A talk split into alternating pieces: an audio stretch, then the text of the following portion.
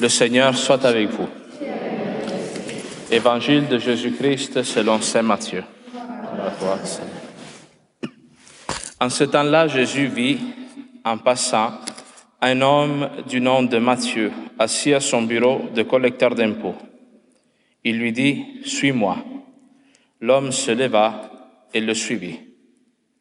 Comme Jésus était à table à la maison, voici que beaucoup de publicains, c'est-à-dire de collecteurs d'impôts, et beaucoup de pécheurs vinrent prendre place avec lui et ses disciples. Voyant cela, les pharisiens disaient à ses disciples, Pourquoi votre maître mange-t-il avec les publicains et les pécheurs Jésus, qui avait entendu, déclara, Ce ne sont pas les gens bien portants qui ont besoin du médecin, mais les malades. Allez apprendre ce que signifie je veux la miséricorde, non le sacrifice. En effet, je ne suis pas venu appeler des justes, mais des pécheurs. Acclamons la parole de Dieu. Louange à toi, Seigneur Jésus. Bonsoir. C'est ainsi, dans la première lecture, on écoute le prophète Amos. Et Amos est l'un des grands prophètes non, qui ont prêché pendant le temps des rois d'Israël. Et les prophètes ont presque toujours parlé contre l'injustice sociale en particulier. Vous avez vu aujourd'hui dans la lecture, ils dénoncent des marchands qui faussent la balance pour pouvoir vendre un prix plus élevé moins de, produits, moins de, de, fromage, moins de leurs marchandises.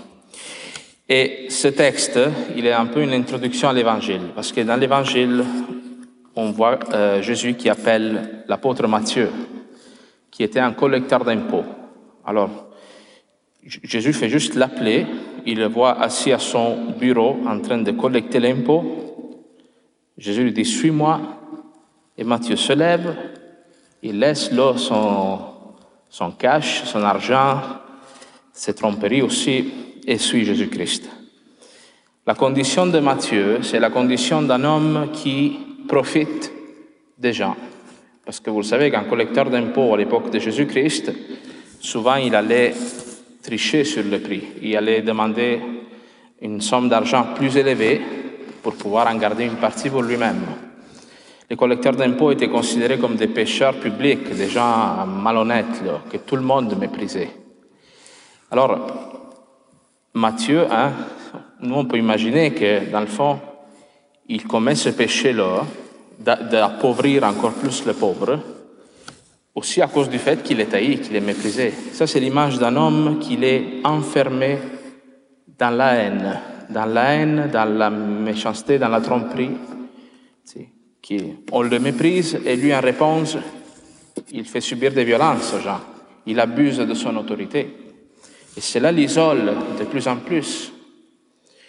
Alors, qu'est-ce que qu'est-ce qui peut sauver un homme qui est dans une telle condition? Quelqu'un qui l'aime, quelqu'un qui lui manifeste de l'amour sans exiger un changement de lui, qui l'aime pour ce qu'il est. Comment on fait pour briser un cercle vicieux de haine? Où tu m'haïs, puis moi en réponse je t'haïs encore plus, puis moi pour me venger de ce que tu m'as fait, je te fais ça encore. C'est qu'à un moment donné, quelqu'un accepte de prendre le mal sur lui qui accepte de subir l'injustice par amour de l'autre. Et ça, c'est ce que Jésus-Christ fait. Pourquoi Jésus-Christ sur la croix n'oppose pas de résistance? Il se laisse faire. C'est pas parce qu'il est niaiseux ou parce que, je sais pas, il aime se faire manger la laine sur le dos. C'est parce qu'au moment donné, pour arrêter le cercle de la haine, ça prend l'amour. Alors Matthieu, lui, il sent cet amour de Jésus-Christ. Une personne peut-être dans sa vie qui ne le juge pas pour ce qu'il fait. Et Jésus l'appelle, et la scène suivante, c'est quoi? C'est Jésus-Christ qui est à la maison de Matthieu, en train de manger avec une gang de voleurs, de prostituées, de publicains, hein, toutes des, personnes avec lesquelles personne ne voulait se tenir. Et ça, c'est l'image, l'une des plus belles images de ce qu'est l'Église. Nous, malheureusement, dans les dernières années, on a voulu comme se donner une image en Église, surtout les prêtres. Hein des personnes pures, intouchables, angéliques quasiment. Écoutez ce que Jésus-Christ dit dans cet évangile. Il dit, je suis venu pour les malades, pour les pécheurs, pas pour les bien portants. Hein? Nous, qu'est-ce qui nous aide à reconnaître Jésus-Christ comme un sauveur, comme notre sauveur, comme notre libérateur?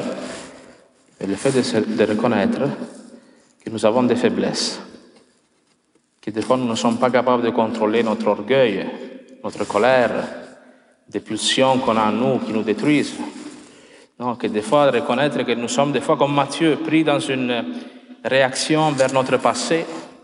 Non Il y en a des gens vraiment fâchés contre la vie. Ça peut nous arriver nous aussi. Que tu veux comme te venger sur les autres pour des blessures que tu as subies dans ton passé. Alors Jésus-Christ, il arrive, il ne se scandalise pas de nos péchés, il te dit, suis-moi. Et Matthieu change de vie. Comme ça, d'un jour à l'autre, il laisse son, toutes ses machinations, toutes ses tromperies, ses, vols, et suit Jésus-Christ.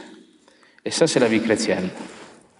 La foi chrétienne, c'est pas faire un paquet de rites, un paquet de messes, un paquet de prières, un paquet, sais, dans lesquels ton cœur n'est pas. Beaucoup de gens qui vivent la foi comme ça, comme une séparation entre le rite et ta vie courante.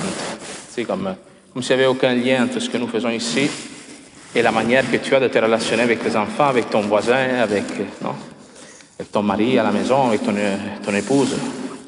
La vie chrétienne, c'est changer de vie, totalement. Entrer dans une, une manière de vivre qui tient compte du fait que Dieu est ton Père et qu'il t'aime. Et qu'il t'aime surtout quand tu fais le mal. Alors voilà pourquoi nous n'avons pas besoin de cacher notre mal. Dans la société, nous avons besoin toujours de paraître beau, fin, gentil, euh, propre, euh, toutes les qualités du monde. Jésus-Christ, lui, te dit, donne-moi tes péchés. Et dans cette faiblesse-là, suis-moi. Alors voilà pourquoi nous célébrons l'Eucharistie aujourd'hui. Pour, euh, encore une fois, sur l'autel, nous apportons notre faiblesse, nos incapacités, les souffrances que nous avons vécues cette semaine. Et le Christ nous redonne son Esprit Saint, son amour, pour nous convaincre qu'on peut encore faire un bout de chemin avec lui dans cette vie. Amen.